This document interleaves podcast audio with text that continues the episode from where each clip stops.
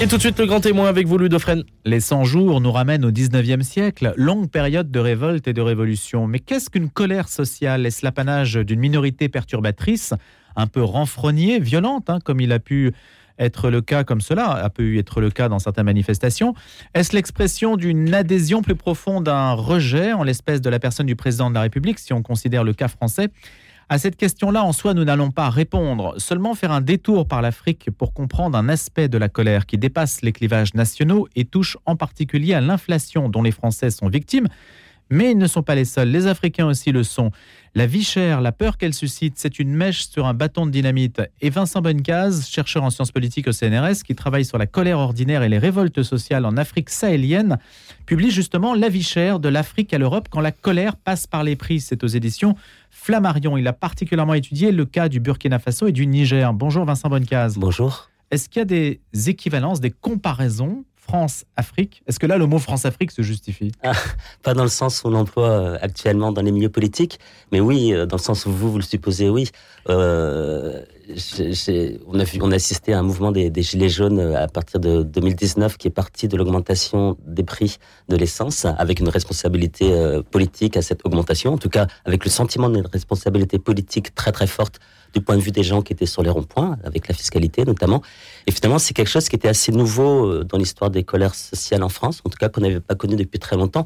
Et ça fait, pour moi, résonance très très forte avec ce que j'observe en Afrique depuis un certain nombre d'années, à savoir la place très très forte des prix dans la colère sociale. Mais attendez, vous allez à Abidjan, et Dieu sait si vous connaissez Abidjan, j'imagine. Évidemment, euh, le prix de l'essence n'est pas du tout au prix français, il est beaucoup moins cher. Euh, oui, mais d'un point de vue de si on le, compare aux revenus des populations, il est extrêmement cher pour, pour les populations. Et surtout, ce qui est important, c'est que finalement, euh, toujours pour faire la comparaison euh, avec, euh, avec la France, actuellement, il y a une colère très très forte qui s'exprime plus autour des, des, revenus, autour des retraites. Et, et, ça parle pas seulement de la détérioration des conditions de vie ou de le sentiment que les choses vont plus mal, mais aussi du sentiment d'injustice qui est ressenti par des Français par rapport à cette question de, des revenus. Et pourquoi? Parce que le modèle social français s'est construit par rapport à la distribution des revenus, en tout cas depuis la fin du 19e siècle. En Afrique, euh, si euh, les prix ont une très très forte résonance dans la colère sociale, c'est aussi pour des questions historiques, c'est que les prix ont été euh, historiquement un moyen pour les États, depuis la colonisation, puis après l'indépendance, d'agir sur la redistribution, sur, sur, la justice sociale. D'où le fait que quand les prix augmentent, euh, c'est souvent perçu par les populations non pas comme le fait d'un déséquilibre du marché, mais comme le fait d'une responsabilité politique. La redistribution euh, fonctionnait pas si mal que ça en Côte d'Ivoire sous Félix Houphouët-Boigny, par exemple, non? Euh, c'est difficile à dire? C'est difficile en tout cas de l'appuyer à, à, Félix Houphouët-Boigny. Moi, je, je, je, dirais plutôt, euh, pour, pour parler des, des bonnes séquences, que la, la, vraie rupture, c'est la rupture, c'est les programmes d'ajustement structurel. Du FMI. du FMI et de la Banque mondiale. Euh, avant, ces programmes, évidemment, il y avait euh, aussi beaucoup de problèmes de pauvreté, mais en tout cas, il y avait une certaine visibilité dans les politiques des prix, dans le sens où la plupart des États africains avaient une politique, par exemple, de réserve céréalière, avaient une politique qui, de, contrôle des prix, et que finalement, euh, le, dialogue social, le dialogue politique euh, s'inscrivait dans ces choses qui étaient visibles. Avec les programmes d'ajustement structurel, la plupart des États africains ont renoncé finalement ces outils d'intervention dans la vie euh, sociale et économique. Ça a créé beaucoup plus d'opacité. Et aujourd'hui, euh, les gens ont souvent toujours l'impression que quand les prix augmentent, c'est le fait d'une responsabilité politique, mais avec l'idée que c'est devenu complètement opaque. D'où euh, ce sentiment d'injustice qui est très très fort, qui ne se réduit pas finalement seulement à la question matérielle, mais aussi à une conception partagée de, l'injustice. Qu'est-ce que la colère sociale, Vincent Bonnecase, en France et en Afrique? Comment la définit-on? Alors, on, euh, je dirais que souvent, quand on parle de, colère sociale euh, en sciences sociales, mais aussi euh, quand, les journalistes parlent de, colère sociale, finalement, on, s'aperçoit qu'ils désignent souvent par ce terme des gens qui manifestent, des gens qui font des émeutes, des gens qui crient. Et, finalement, euh, moi, dans mon travail, j'ai interrogé la colère sociale aussi sous ses formes les plus ordinaires. C'est-à-dire que quand, par exemple, j'ai fait beaucoup euh, euh, d'entretiens dans des quartiers populaires de, de, de Ouagadougou, de Bobo Dioulasso, de Niamey, et finalement, les gens peuvent être en colère sans passer à une forme d'action collective, sans passer à des manifestations. Et souvent, quand la colère éclate, donc quand elle va faire la une de vos journaux, par exemple, cette colère visible, elle ne fait que mettre en visibilité, une colère sourde qui était déjà présente avant qu'elle se manifeste bruyamment. Et je pense qu'aujourd'hui, c'est essentiel euh, euh, en, en, sciences sociales, mais je dirais aussi dans le métier que vous faites en tant que journaliste, de s'interroger sur la colère qui existe en deçà de ces formes collectives les plus visibles. Donc des, des signaux faibles, en fait, qu'il faut aller détecter euh, en, fréquentant les populations. Ce que tente peut-être de faire Emmanuel Macron quand il va en Alsace et, qu'il va rencontrer la population et qu'il dit j'ai entendu cette colère. Comment est-ce que vous interprétez ce, terme? Est-ce que c'est juste de la, de com élyséenne pour dire voilà je descends au contact du peuple? Bien, est-ce qu'il y a une, écoute réelle de la population? Alors je, je, sors de mon objet, mais, mais euh, je dirais que euh, Est-ce que les chefs d'État africains font la même chose? Oui, en fait, on est dans le même type de communication où tout pouvoir suscite sa propre légitimité.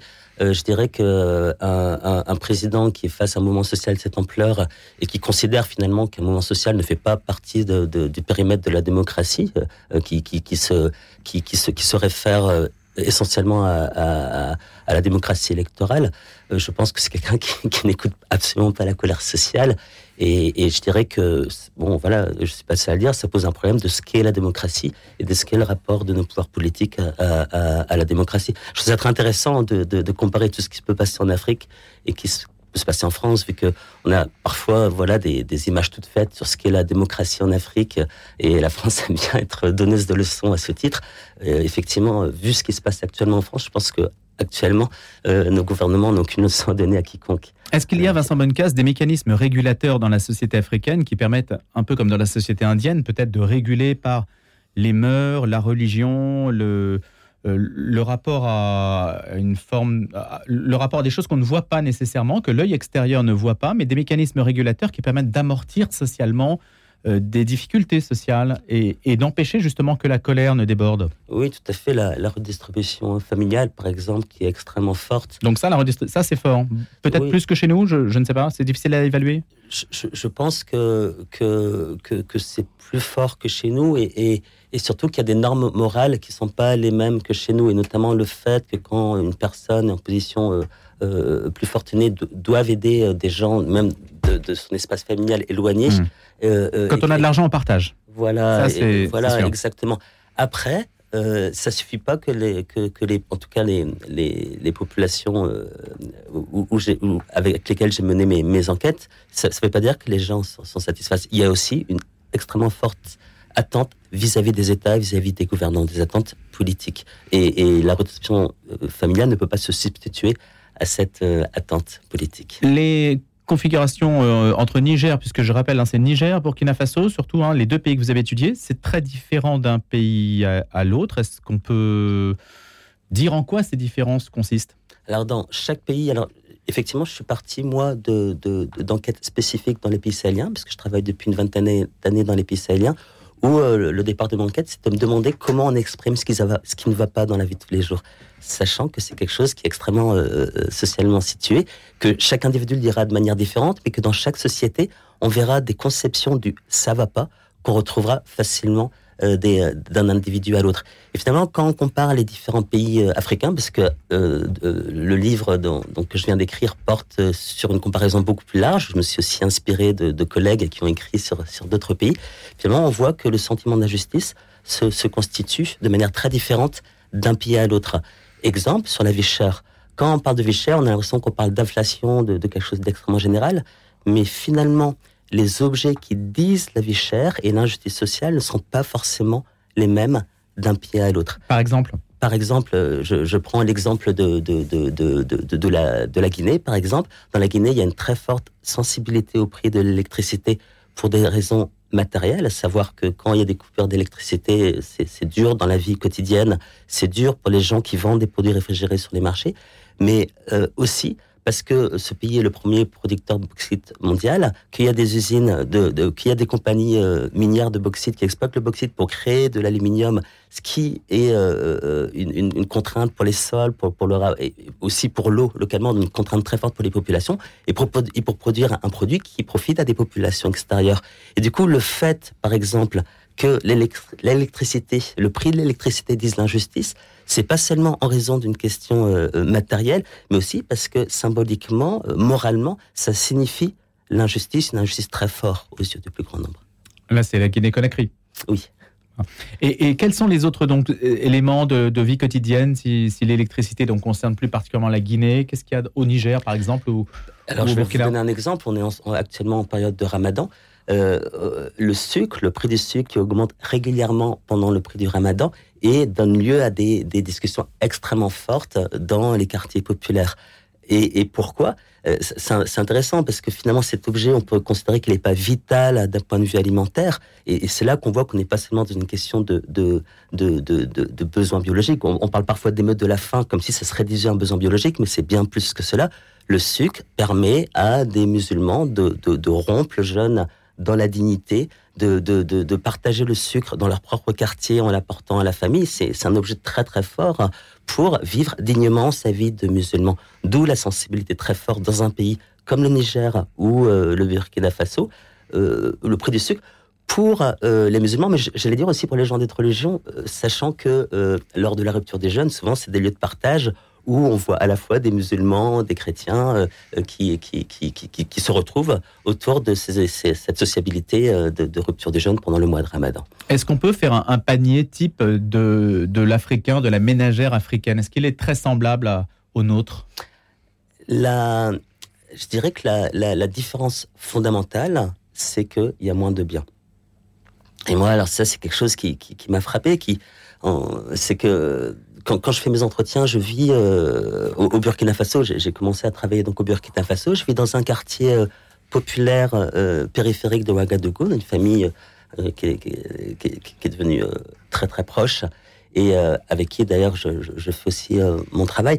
Et finalement, chaque soir, si je demande à mes amis ce qu'ils ont consommé pendant la journée, ils pourront me dire exhaustivement la totalité en fait des biens et des services qu'ils ont qu'ils ont consommé.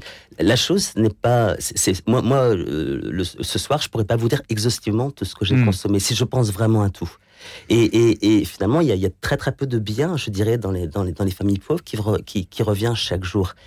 Et ce qui est frappant et là je fais le lien avec, mon travail, c'est que finalement pour chacun de ces biens euh, ces, ces, ces personnes de classe populaire auront une perception très très forte des commerçants et des grands commerçants à qui ils doivent la distribution de ces biens?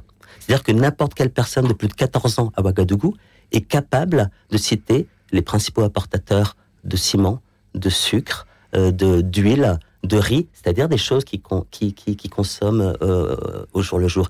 Et, de ça, euh, il y, a, une idée, du coup, qui est, une idée forte de, de mon livre, c'est que finalement, ce que nous, on appellera le marché, ou, ou même le capitalisme de manière extrêmement large, finalement, pour ces, classes populaires africaines, euh, finalement, ça, aura des visages extrêmement extrêmement euh, visibles en fait. Ce sera des noms en fait, ce sera des personnes qu'on pourra indexer.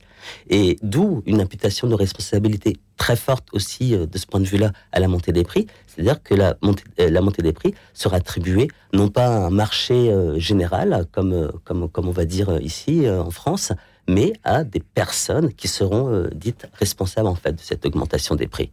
Vincent Bonnecase, il y a une dépendance euh, aussi forte des Africains aux importations qu'on peut le supposer ou, ne pas le supposer parce qu'on pourrait croire que ce sont des populations aussi plus rurales qui vivent davantage de ce qu'elles produisent Alors il y a une dépendance très très forte des importations justement euh, dans les classes populaires citadines. C'est-à-dire effectivement euh, dans, dans, les populations, dans, dans, les campagnes, il y a beaucoup encore d'autoconsommation, notamment pour ce qui est des céréales mais dans les villes, euh, le, le, riz importé est, la première céréale consommée dans des villes telles que Niamey ou euh, Ouagadougou. Et c'est du riz qui vient d'Ukraine? Et c'est du riz qui vient pas d'Ukraine, c'est du riz qui vient plus euh, d'Asie et, essentiellement en fait. Il n'y a pas de riz en Ukraine, je pense, hein, mais c'est plutôt du, du, blé en Ukraine. Hein. Mais je, je, faisais une allusion à la dépendance, éventuellement aux conséquences du conflit ukrainien sur, la, sur les prix africains. Alors, sur l'approvisionnement du marché africain, on sait qu'il est fort. Alors il y a, y, a, y a, des conséquences en chaîne parce qu'en fait tout ce qui se passe sur, sur les marchés céréaliers, en fait tout est, tout est interdépendant. Mais après non, il y a, y a, peu de, de, blé, de blé ukrainien qui, qui, qui, va en tout cas en Afrique sahélienne. En tout cas, il y, a une tendance, c'est que l'Afrique euh, connaît une urbanisation croissante et que forcément, par le fait même d'habiter dans les villes, on devient dépendant du marché extérieur. Alors oui, mais ça n'a pas toujours été autant le cas. Là, on parle de, de politique alimentaire. après les indépendances dans les années 60, euh, les politiques alimentaires étaient mieux par le principe d'autosuffisance, c'est-à-dire que les gouvernements euh, euh, africains essayaient de gagner sur le plan alimentaire l'indépendance qu'ils avaient gagnée sur le plan politique. C'était ça qui guidait essentiellement ces politiques alimentaires. Et finalement, pourquoi ça n'a pas perduré ça? Pourquoi ça n'a pas perduré? Parce que dans les années 90, il y a eu un changement fondamental d'orientation politique avec ces ajustements structurels dont on, dont, dont on, a parlé. Et euh, le, Donc les politiques onusiennes, hein, il faut les rappeler quand même, parce que c'est Banque mondiale, FMI, euh, qui arrivent dans un pays et qui exigent en fait euh, une ouverture des marchés et puis une, une, réorganisation bureaucratique. Voilà, et qui croient en fait que la concurrence internationale, notamment sur, sur le plan commercial, va produire plus de, sécurité alimentaire et qui invite du coup à ouvrir les frontières et, à favoriser les, importations. C'est un événement qui est, très très très important et, finalement dont je, pense que jusqu'à aujourd'hui on, mesure euh, les effets de ces politiques sur le plan social. Aujourd'hui même euh, l'administration, la haute administration de la Banque mondiale et du FMI a reconnu finalement que, notamment pour les pays les plus pauvres, hein, qui, qui, avaient peu de, de, de, produits d'exportation, et eh ben ça a eu des effets très très durs en matière sociale. Il y a quelque chose qu'on mesure moins, c'est les effets politiques de cette politique, de, de, de, cette, de cette libéralisation, dans le sens où, où ces plans d'ajustement structurel, ils ont été imposés après euh, la grande vague de démocratisation euh, qu'a connue l'Afrique au début des années 90, qui était quelque chose qui a été acquis par des mouvements sociaux souvent très violemment réprimés, avec des morts, et qui euh, débouche sur la démocratisation au début des années 90. Et ces mouvements sociaux, ils étaient mus par une opposition au pouvoir autoritaire en place, mais aussi à la première génération des ajustements structurels qui avaient été adoptés par des pouvoirs autoritaires africains. Et après cette démocratisation, euh, la Banque mondiale et la FMI a, continué à imposer aux nouveaux euh, pouvoirs euh, politiques démocratiquement élus la même politique économique de, libéralisation économique. Et finalement, de ça est née une déception démocratique énorme. Il y a beaucoup de gens, quand on leur demande de, se rappeler la démocratisation début des années 90 au Niger, par exemple, qui disent que c'était euh, un, très très très mauvais souvenir, c'était une période de, de, de, de, détérioration des conditions de vie. Mais finalement, c'est quelque chose de complètement euh, compréhensible, ensemble. comment euh, finalement aujourd'hui les personnes peuvent adhérer à la démocratie alors que la démocratie a donné exactement l'inverse de ce pourquoi les gens s'étaient battus, en fait. Il y a la démocratisation au Niger, trois ans après, il y a la dévaluation du franc CFA, les prix augmentent comme les gens n'ont jamais connu une telle augmentation des prix depuis extrêmement longtemps, et, évidemment, de là naît un rejet euh, assez fort de, de cette période de démocratisation qui est, qui est juste euh, dramatique, mais jusqu'à aujourd'hui dans, dans, les imaginaires politiques. Aujourd'hui, la France connaît une augmentation sur les prix alimentaires de l'ordre de 15%, 13-15% hein, euh, par an. C'est la même chose là-bas en Afrique? Euh, alors, je peux pas vous citer les chiffres. Euh, les, C'est du même ordre ou pas? Est-ce que ça augmente pour tout le monde de la même manière un peu ou? Non, ça n'augmente pas, pas, pas, pas pour tout le monde de. Mais il y a une résilience qui est peut-être différente aussi. Alors, il y a une résilience qui est, qui est sans doute différente. Non, juste pour, pour, parler des chiffres, c'est très différent d'un pays à l'autre. Il y a des pays qui, comme le Zimbabwe, par exemple, qui sont, euh, qui sont confrontés à ce qu'on appelle une hyperinflation, c'est-à-dire que les prix augmentent tellement que les gens cessent de, de, de, croire dans la valeur de la monnaie et se mettent à utiliser des monnaies étrangères. Et il y a des pays euh, où, où, l'augmentation des prix est un peu plus faible. Disons que tous les pays, c'est ça le point commun, connaissent une augmentation des prix qui est extrêmement forte. Et pour l'instant, cette colère reste à l'état. Euh, en, parlant de résilience, on se demandait si les, les, sociétés africaines qui connaissent aussi le capitalisme, comme, vous l'avez dit, à leur manière, hein, capitalisme euh, vu à l'africaine, ont, des mécanismes de résilience peut-être plus, je ne sais pas si c'est plus fort que les nôtres, je n'en sais rien, c'est très difficile à dire.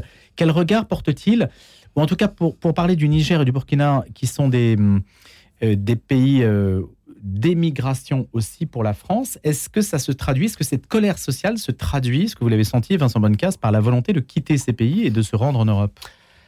Non, je pense pas. Je pense qu'il y a un gros fantasme actuellement en France sur la, la, pauvreté qui crée, euh, qui crée l'immigration, qui crée l'immigration, et souvent c'est des images fantasmatiques qui sont qui sont nourries soit par des pays, partis d'extrême droite, mais aussi malheureusement par, par par certains chercheurs. Aujourd'hui, toutes les personnes qui euh, euh, étudient euh, les, mouvements migratoires du point de vue des gens qui migrent disent qu'il n'y a pas de rapport mécanique entre l'appauvrissement et la pauvreté et que même les personnes qui migrent ne sont pas forcément les plus pauvres. Alors voilà, ce ne sont pas les plus pauvres. Oui. Ça, c'est une certitude, en tout cas, ce, qui montre, ce que montrent les statistiques. Bien sûr. Et puis, de toute façon, on a souvent tendance à appréhender ces, ces, ces questions d'un point de vue euh, euh, européocentrique, comme on dit, mais on, a parlé, par exemple, de, crise migratoire en, je m'éloigne un peu de mon, ouvrage, mais on a parlé de, crise migratoire en, 2015.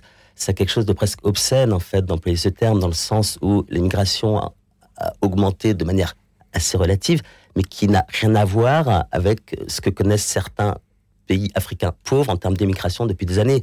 Par exemple, le, je sais pas, le plus grand réfugié, le plus, le plus grand camp de réfugiés du monde est, était et, à Daba, au Kenya, et c'est c'est 300 000 personnes. Ça n'a rien à voir avec euh, ce qu'on appelle les camps de réfugiés en Europe, avec des pays qui sont beaucoup plus pauvres. Donc, ce qu'on appelle la crise migratoire en 2015, c'était finalement le fait que l'Europe connaisse, dans des proportions extrêmement relatives, des phénomènes migratoires qui connaissent de manière beaucoup plus forte des pays euh, à l'intérieur de l'Afrique. Bien sûr. Et dont on ne parle pas. Il y a des conflits dont on ne parle pas. L'Érythrée, par exemple, l'Éthiopie, l'Érythrée, on n'en parle jamais. Alors c'est extrêmement meurtrier.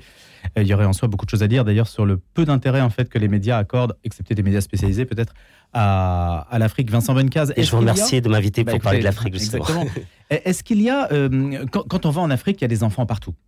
Est-ce que ça remet en cause la, la l'idée, la, collectivité africaine autour de la famille, se dire oh là, la vie devient chère, il faut que j'ai moins d'enfants. Le Sahel n'a pas du tout atteint un plateau démographique. On est à, 7 enfants par femme, quasiment. Enfin, c'est vous qui allez nous le dire, mais, mais on n'a pas l'impression qu'il y, a une corrélation entre le nombre d'enfants et, le niveau de vie. Alors le Niger, effectivement, un des pays où le, taux de fécondité est le plus fort au monde, avec 7, euh, enfants par femme. Et, euh, finalement, euh, les, les, euh, les, perceptions en fait de la démographie sont extrêmement différentes de ce qu'on peut en dire euh, en, Europe. Il y a, y a, y a une anthropologue américaine qui a travaillé sur les, sur les, sur les, les, peurs démographiques de, de, femmes nigériennes et qui disait que leur plus grande peur, c'est de ne pas pouvoir avoir d'enfants, en fait. Et notamment, elles avaient très peur de ce qu'on appelle l'infertilité secondaire, d'avoir un seul enfant et après de ne pas pouvoir avoir d'enfants. Euh, et ça veut dire une volonté de vivre aussi malgré les difficultés. C'est une, croyance en l'avenir. Alors, c'est une volonté de vivre. C'est euh, pour, pour, pour, une mère aussi vivre sa dignité en, en tant que mère. Et quelque part, il y a aussi, euh, euh je ne travaille pas sur ces objets, donc j'en parle via les travaux de, de mes collègues, mais euh, c'est euh, c'est aussi une, la perception d'une sécurité matérielle. Hein, je veux dire, dans un des pays où il n'y a pas de sécurité sociale étatique, avoir des enfants, et pas de retraite, et pas de retraite, c'est aussi, aussi, assurer sa propre sécurité sociale. De manière générale.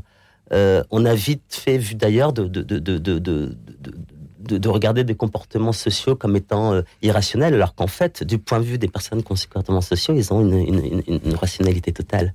Merci beaucoup d'être venu nous en parler de la vie chère, de l'Afrique à l'Europe quand la colère passe par les prix. Au-delà de l'aspect strictement euh, économique hein, de l'inflation, on a bien compris que c'est sur la colère sociale, la façon dont l'Afrique interprète tout ça et le vit surtout. C'est aux éditions Flammarion. Vincent Bonnecaz est chercheur en sciences politiques au CNRS. Merci beaucoup d'être venu. Merci.